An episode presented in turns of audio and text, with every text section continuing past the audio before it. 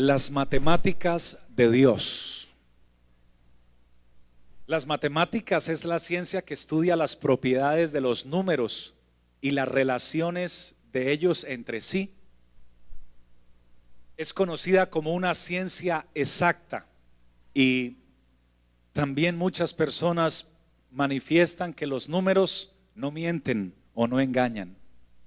Sin embargo, quiero que me regale toda su atención a lo que Dios le quiere decir a continuación, porque las matemáticas de Dios son diferentes a las nuestras.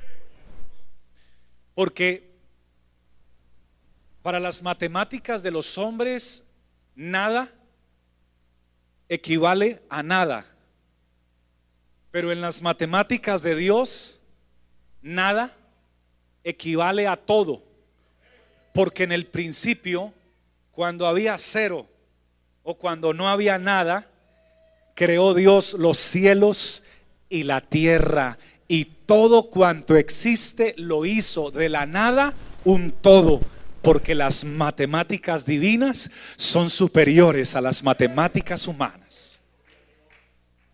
Pero no solamente ello, además en sus matemáticas él hace de lo poco mucho, pero las matemáticas de los hombres determinan que lo poco es poco y lo mucho es mucho, pero él hace de lo poco mucho. Porque ¿quién podría explicarme matemáticamente cómo se puede alimentar a una multitud de cinco mil personas sin contar las mujeres y los niños con cinco panes y dos pececillos? No hay una ecuación matemática, no hay un proceso, no hay un proceso aritmético, no hay un cálculo contable o, o o matemático que nos pueda dar la, la cantidad para alimentar a tantas personas, pero comieron todos y se saciaron y sobraron doce cestas llenas. A esto yo le llamo las matemáticas de Dios. Alguien puede brindarle la gloria con todo su corazón en esta mañana. Aleluya. Es decir, que las cantidades de Dios no tienen el mismo significado de lo que lo tienen para nosotros. Dios suma diferente a nosotros, multiplica diferente a nosotros y también resta diferente. Quienes ya entregamos nuestra vida al Señor sabemos que las matemáticas divinas presentan resultados diferentes. ¿Quién puede explicarme matemáticamente cómo si se enfrentan dos ejércitos, uno de 300 soldados armados y otro de 132 mil soldados armados con las mismas armas. No es que unos tuvieran otra clase de armamento que otros, no, las mismas armas. Ambos ejércitos eran soldados y gente de batalla y de guerra, pero unos eran 300 y los otros eran 132 mil. ¿Y quién me puede explicar matemáticamente cómo es posible que ganaron los 300 si, si el ejército contrario eran, no los duplicaban, sino que los multiplicaban por muchas veces, eran 132 mil. ¿Quién me puede explicar cómo ganaron los 300? Solamente por las matemáticas de Dios. Porque los 300 eran temerosos de Dios, apartados del mal, apartados del pecado, habían entregado sus vidas a Dios. Había un líder que buscaba a Dios de mañana en oración y le decía al Señor, Señor, es tiempo de conquistar o no es tiempo. Y Dios le decía, el momento de la conquista, la hora de la conquista. Me encanta que aunque este varón que lideraba este ejército era un estratega militar, siempre iba en oración a la presencia del estratega de los estrategas y él le daba el momento, la hora, el día, la fecha y la mejor estrategia en la cual iban a alcanzar la victoria, porque quienes se acercan a Dios no tienen promesas de derrota, tienen promesas de victoria. Somos más que vencedores por medio de aquel que nos amó. Alguien que le alabe, que brinde gloria a Dios en esta hora. Y no era que el ejército de 300 fuera tan pequeño, eran miles también, pero el Señor fue seleccionando de entre la multitud a la calidad, que es lo mismo que Dios está haciendo en este tiempo. De entre la multitud de personas que cantan y alaban a Dios, está seleccionando calidad, porque muchos se reúnen, pero pocos quieren dar lo mejor de sus vidas y lo mejor de, los, sus corazones para Dios. Pocos desean entregar calidad. Alabado sea el Señor. Así que de esos miles quedaron 300 porque la prueba que, una de las pruebas finales que Dios le puso es, vienen todos sedientos, vienen todos deshidratados, lleva a tu ejército a tomar agua a tal lugar. Y cuando llegaron a las aguas, el Señor le dijo al general, tú solamente escúchame y el que se, y el que se, el que se arrodille, el que se lance y ponga su rostro sobre el agua, ese no aplica. Va a aplicar el que se arrodille y tenga su rostro arriba y con sus manos tome del agua, entonces ese sí va a aplicar. Y yo estaba pensando, ¿por qué? ¿Qué pretendía Dios con esto? Pues lo que Dios pretendía es que por más sed que tuvieran y por más desesperados que estuvieran, no puedes dejar de tener la mirada, no podrían dejar de estar vigilando porque los enemigos estaban alrededor de ellos. Así que por más sed que tengas, toma agua, pero sigue vigilando. Y yo recordaba que el Señor también le dijo a Pedro y a sus discípulos, velad y orad para que no entréis en tentación. Es verdad que puedes tener hambre, sed o, o lo que quieras, pero tenemos que seguir vigilantes. Y entonces de los que tomaron agua sin dejar de mirar a su alrededor y de cuidar la espalda de sus compañeros y de su general, fueron 300. Y con esos 300 viene la estrategia militar del Todopoderoso. Consigan 300 cuernos, cuernos que van a emitir un sonido como una bocina y con la otra mano van a, llevar unos jarros y en esos jarros van a poner unas, unas, unas teas ardientes o unas antorchas dentro de esos jarros. Y van a llegar en la noche cuando el enemigo está durmiendo. Nosotros estamos velando. Entonces van a llegar en la madrugada y van a rodear el campamento. Me imagino a los soldados, pero es que son 132 mil y nosotros somos 300. No se preocupen, porque con ustedes está uno más grande que todos los ejércitos, que todos los armamentos, que todas las estrategias del mundo. Y entonces el Señor les dice a la medianoche, todos van a hacer sonar a una sola voz aquellas aquellas bocinas o aquellos cuernos. Y luego van a romper los jarros y van a gritar por la espada de Jehová y de Gedeón. Y es que esa fue la estrategia del Señor. Yo les invito, querido pueblo del Señor, a trabajar con las estrategias de Dios. Porque las estrategias de Dios no fallan. Las nuestras fallan. Las de Él siempre traen victoria en su santo nombre.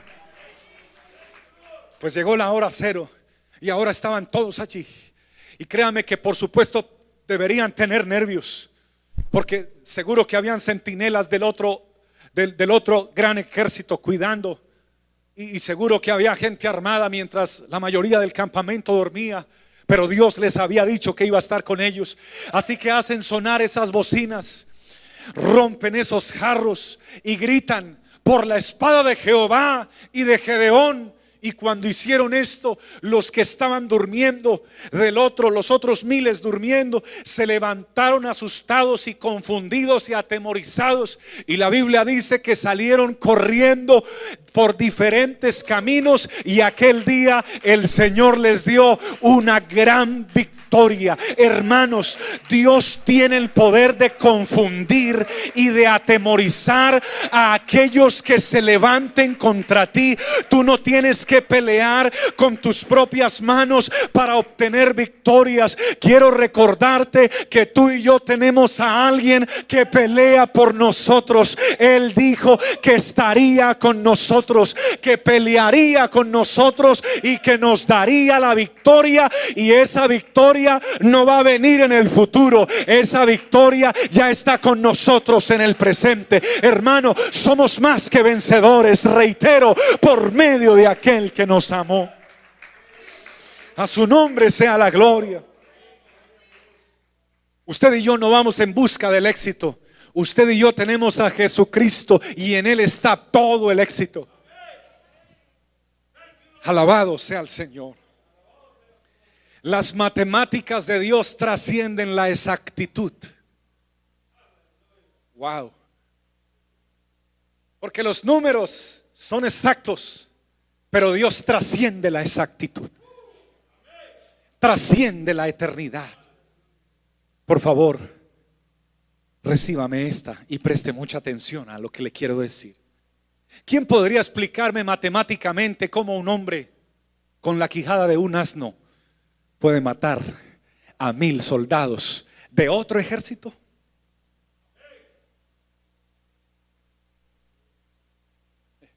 Son las matemáticas de Dios. Aleluya. Y permítame darle desarrollo a esta palabra, porque David huyó del rey Saúl, porque el rey Saúl lo buscaba para matarlo, y se fue y se escondió en una cueva. Y a partir de este momento viene lo más interesante de esta palabra. Porque mientras Él está escondido allí en esa cueva, sucede algo glorioso.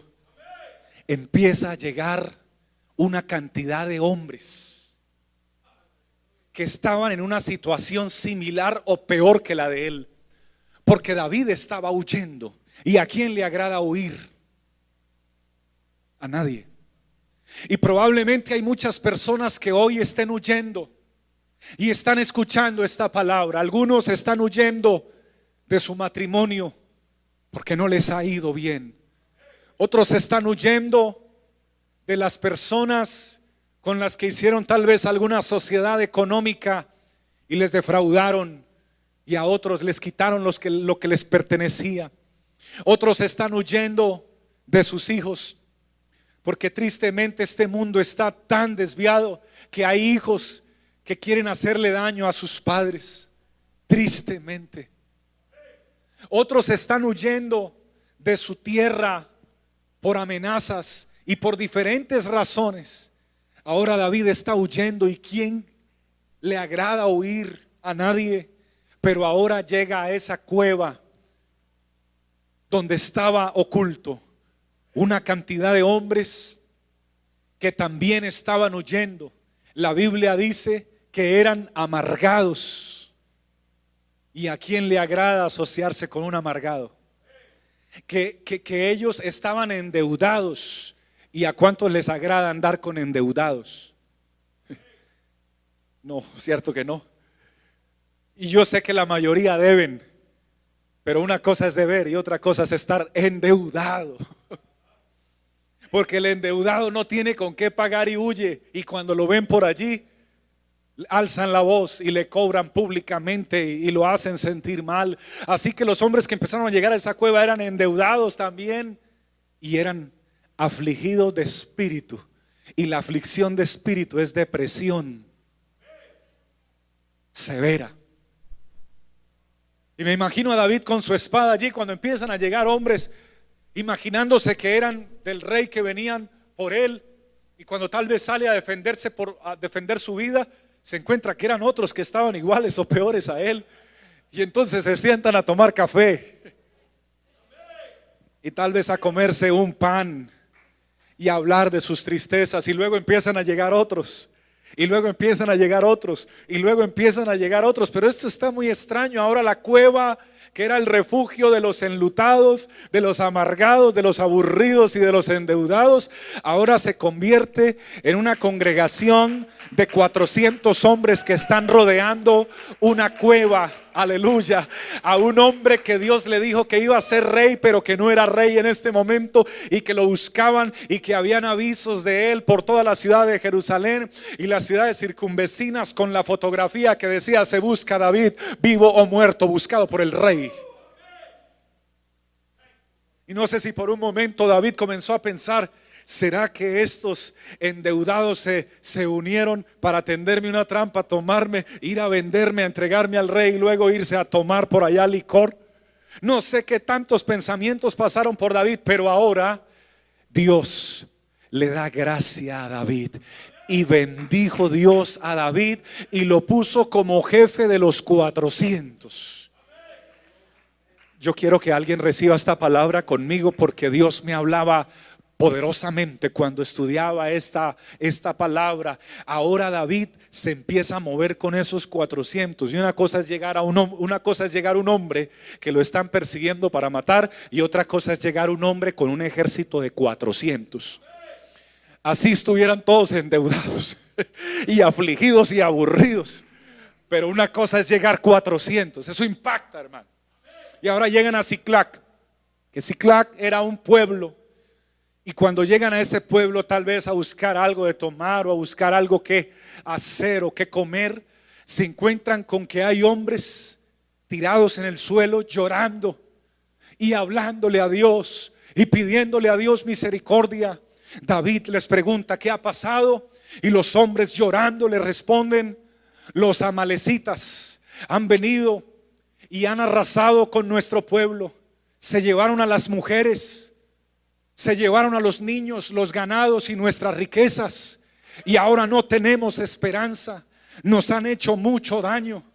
Y esas personas eran pueblo de David, o sea, eran ciudades de donde David se había criado. Y cuando David vio esa situación y vio y vio al esposo llorando por su esposa, al anciano llorando por sus nietos.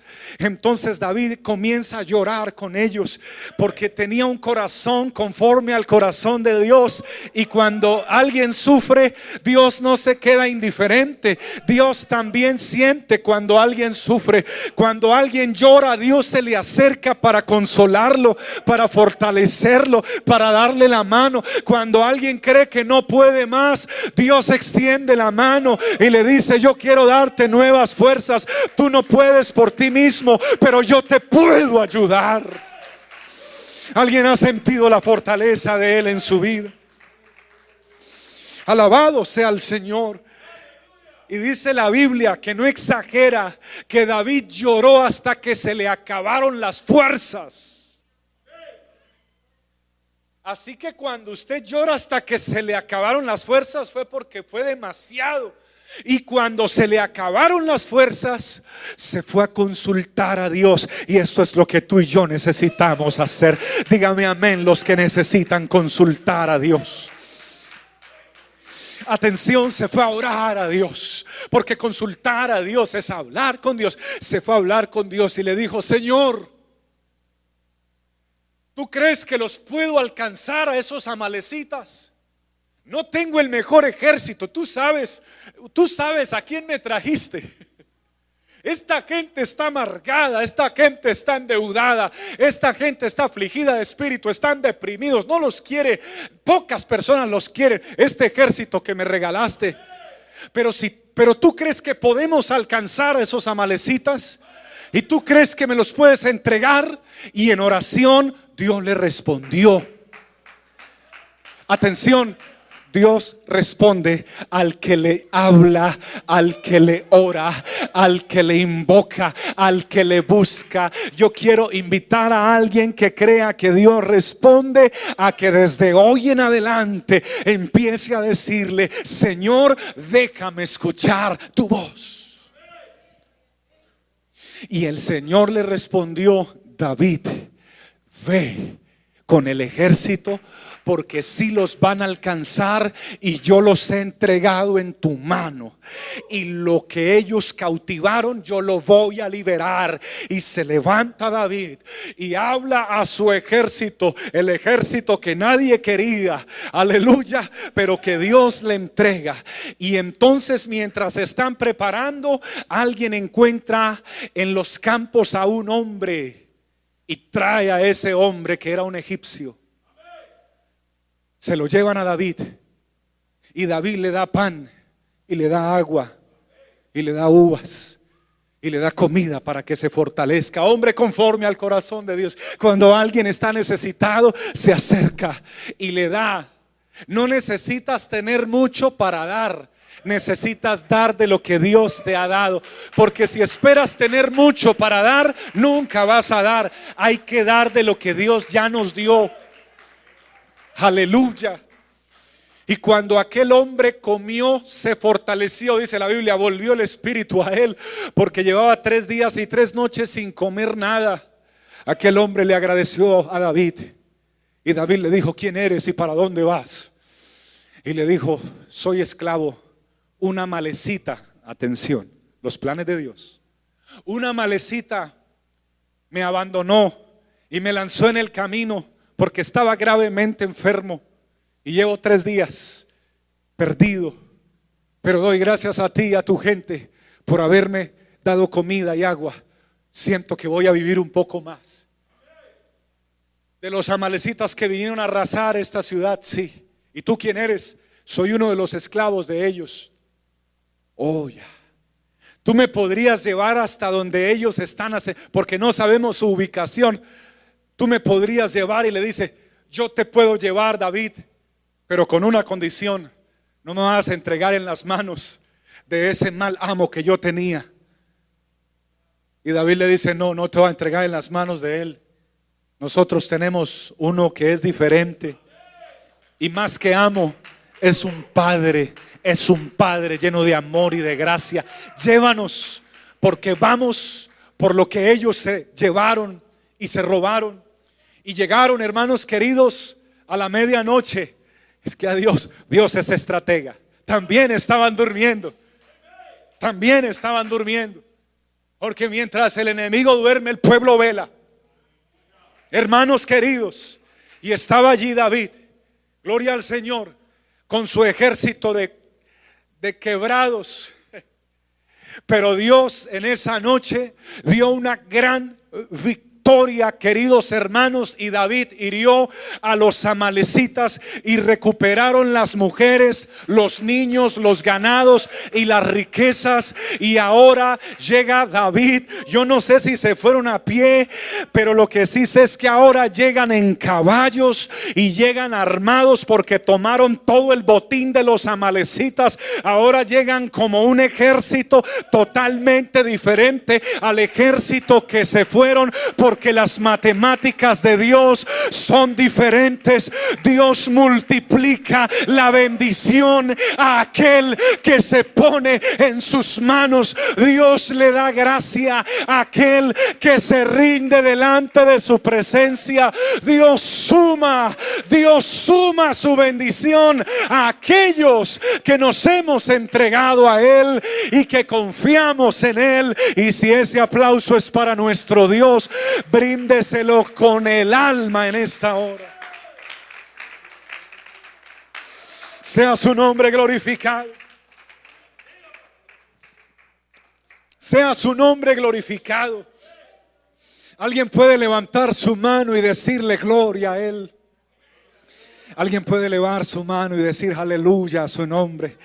Alguien puede elevar su mano y ahora decirle una palabra que le nazca del corazón a Él como gracias, como te adoro, como te bendigo, como te alabo, como te agradezco porque tú también has peleado mis batallas, como te doy todo mi corazón, porque tal vez, aleluya, tuve que salir huyendo en algún momento de mi vida y tal vez tuve que acudir a alguna cueva, pero allí en ese lugar donde estuviste, Jesús jamás te dejó solo, Jesús jamás te dejó sola.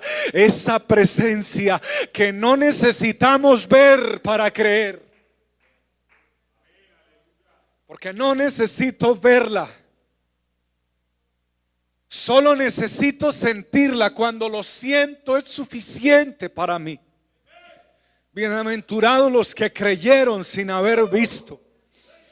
Y en esta iglesia no hemos visto jamás al Señor, pero sí lo sentimos todos los días de nuestra vida podemos sentir el calor de su presencia y su tierna mirada que nos que nos alcanza continuamente y su voz cuando susurra nuestro oído. Oh, si sientes alabarlo, hazlo mi hermano, glorifícalo en esta mañana. Yo siento la fuerte presencia de Dios moviéndose en medio de su iglesia.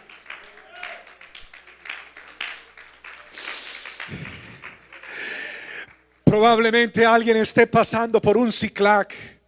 Probablemente no entendemos cuando, cuando viene, cuando alguien llega y enciende el ciclac de nuestro lugar donde nos encontramos o del plan que teníamos o del propósito que habíamos tratado de consolidar, como que no se dieron las cosas, como que no funcionó lo que habíamos propuesto, como que se nos está derribando el, edificio que estamos construyendo. Puede estar pensando alguien de esa manera, pero Dios hoy toma mi boca por su Santo Espíritu para decirte que a veces Dios permite que se te encienda ese ciclac porque Él tiene en sus matemáticas divinas un proyecto de bendición y de multiplicación para ti.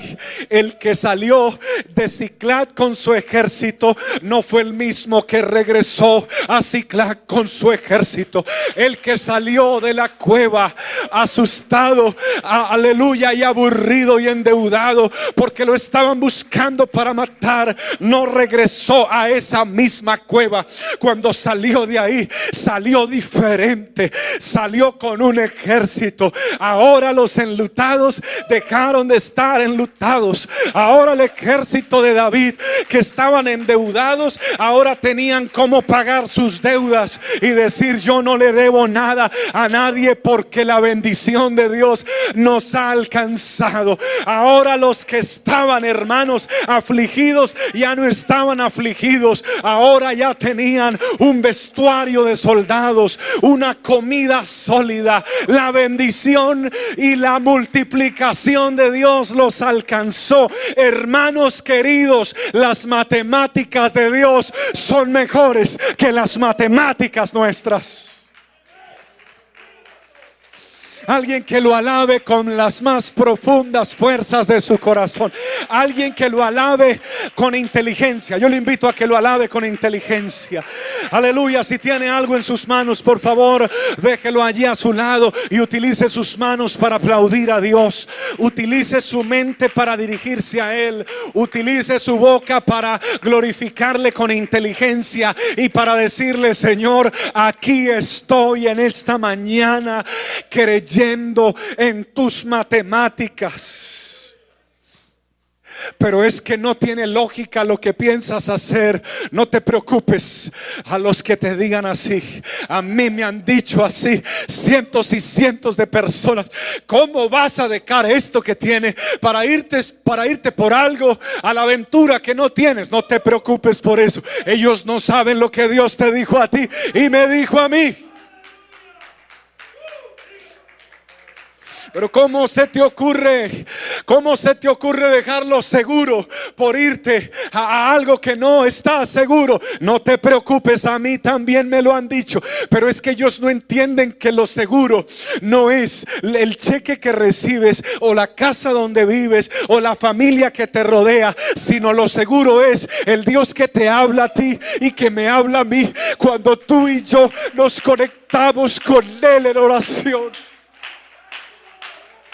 Él es lo único realmente seguro que tú y yo tenemos en la vida.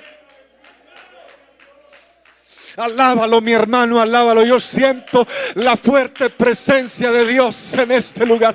Abre tu boca y glorifícalo. Yo siento el peso de la gloria de Dios en este lugar. Pero ¿cómo te vas a ir a ese desierto? Pero ¿cómo te vas a ir a esa ciudad? Pero ¿cómo te vas a ir a ese lugar? Tú no te preocupes, tú deja que Dios te siga guiando, porque cuando Dios guía, Dios te va a rodear de un ejército. No menosprecies al que se acerque a tu lado. Yo estoy terminando esta predicación esta mañana, pero quiero que se me conecte al 100%. No menosprecie al que se le acerque, porque probablemente esté endeudado Probablemente esté enlutado, probablemente esté afligido, probablemente esté amargado, probablemente sea mal geniado. No, no, no lo menosprecies. No tiene que ser igual a ti. Dios te va a rodear de un ejército, no de gente igual a ti, no, de gente que necesita un Dios como el Dios que tú tienes. Los va a conectar con la misma visión, los va a conectar con la con el mismo propósito, les va a dar tremendas victorias juntos, van a llorar juntos, pero van a celebrar juntos, van a clamar juntos, pero van a comer juntos, van a viajar juntos y van a detenerse juntos. Dios levantará un gran ejército a tu lado para que Dios se cumpla lo que Él ha propuesto para su pueblo, para que las conquistas de Dios Dios se lleven a cabo. El mejor aplauso que usted le pueda brindar a Dios, hermano, el mejor, el mejor y la mejor alabanza. Colóquese de pie y apláudale con mayor calidad, adórele con mayor corazón, abra su boca, desconéctese del que tiene a su lado, por favor, y conéctese con el Espíritu Santo, porque se activa la voz de Dios en este momento, se activa el susurro del Espíritu Santo se activa el poder de Dios para alguien en esta hora. Adóralo aunque el que esté a tu lado no le adores. Alábelo aunque el que esté a tu lado no le alabe. Apláudele aunque el que esté a tu lado no le aplauda. Cierra tus ojos y comienza a hablar con Él. Comienza a hablar con Él en esta hora. Oh, su presencia está en este lugar. Alguien la siente conmigo. Alguien siente conmigo la fuerte presencia de Dios. Yo siento su espíritu en esta hora. Yo siento su gloria. Abra sus labios conmigo y dígale, Señor Todopoderoso, en esta mañana quiero levantar mi voz delante de tu presencia y mis manos. Ahora quiero rogarle a todo el pueblo de Dios que levante sus manos al Señor. Todos con sus manos en alto al Señor. Cierren sus ojos en el lugar donde están. Usted va a tener, aleluya, una palabra de oración a Dios una palabra de oración a Dios con sus ojos cerrados. Por favor, levántele sus manos al Señor, porque Dios en este instante te va a hablar a ti. Vamos, cierra tus ojos, abre tu boca conmigo y todos juntos vamos a levantar la voz, todos juntos, hermano. Olvídese del que tiene a su lado. Un momentico, por favor, olvídese. Amén. Y conéctese con el Espíritu Santo. Y todos juntos vamos a alzar la voz. Y todos juntos vamos a decirle al Señor, Padre nuestro, Señor maravilloso. A continuación de mi boca sale una sincera oración, Señor.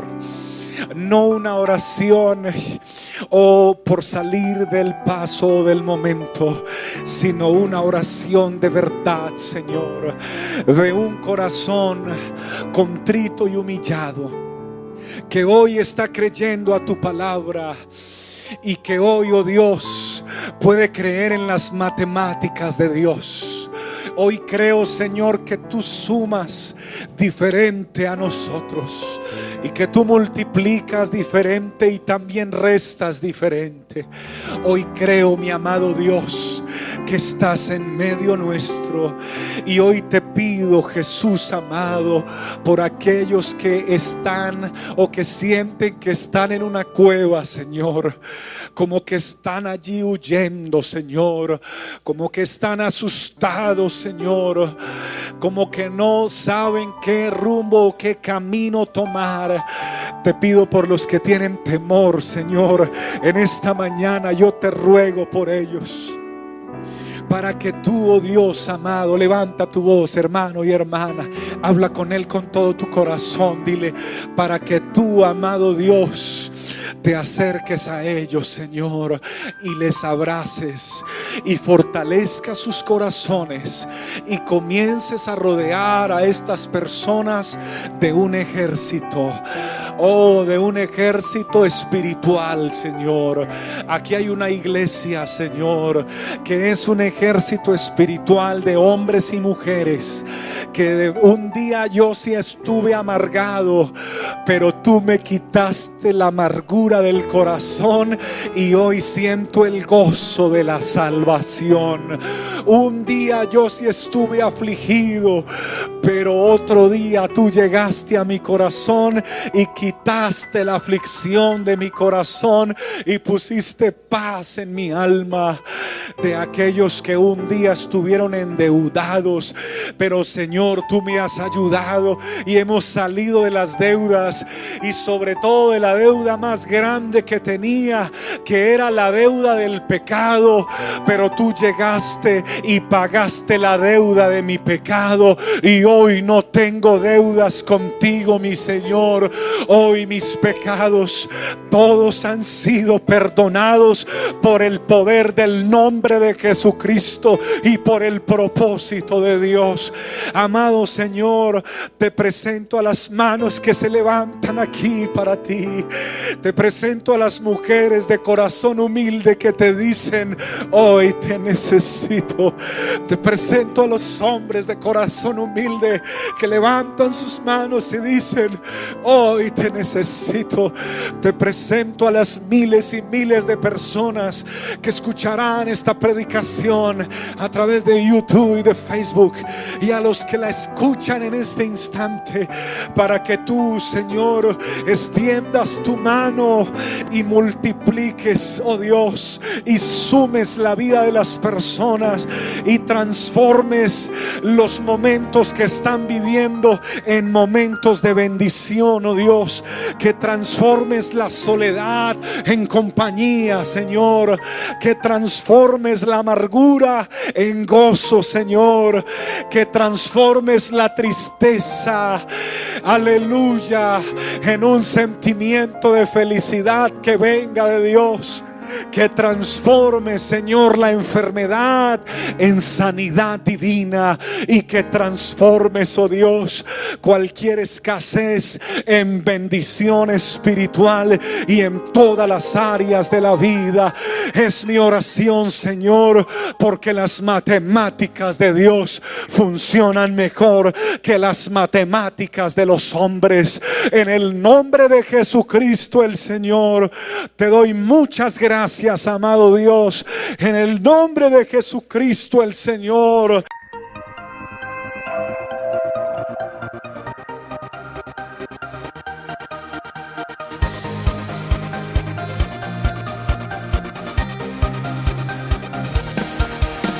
Es tiempo de